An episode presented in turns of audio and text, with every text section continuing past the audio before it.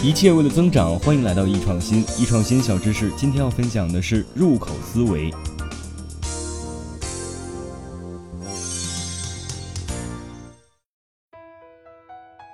那么前几集啊，我们说到过流量思维，他说的是呢，凡目光聚集之处，金钱必将追随。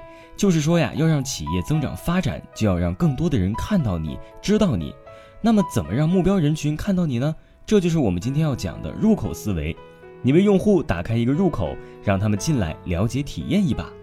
在改革开放以前，我国的市场行情是产品普遍稀缺，一切以产品为中心。你有钱啊，也不一定能够买到想要的东西。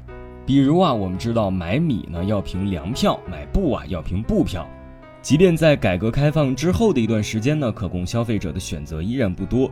你爱用就用，不用也没有了。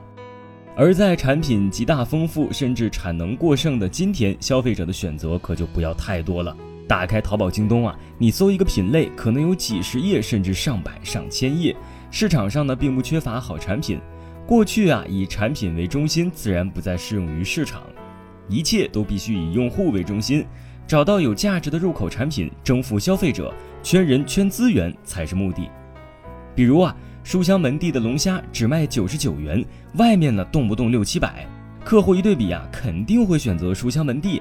通过这个入口呢，吸引了众多的消费者，然后再推荐他们充值办会员，掠夺客户资源。就这样啊，书香门第就做起来了。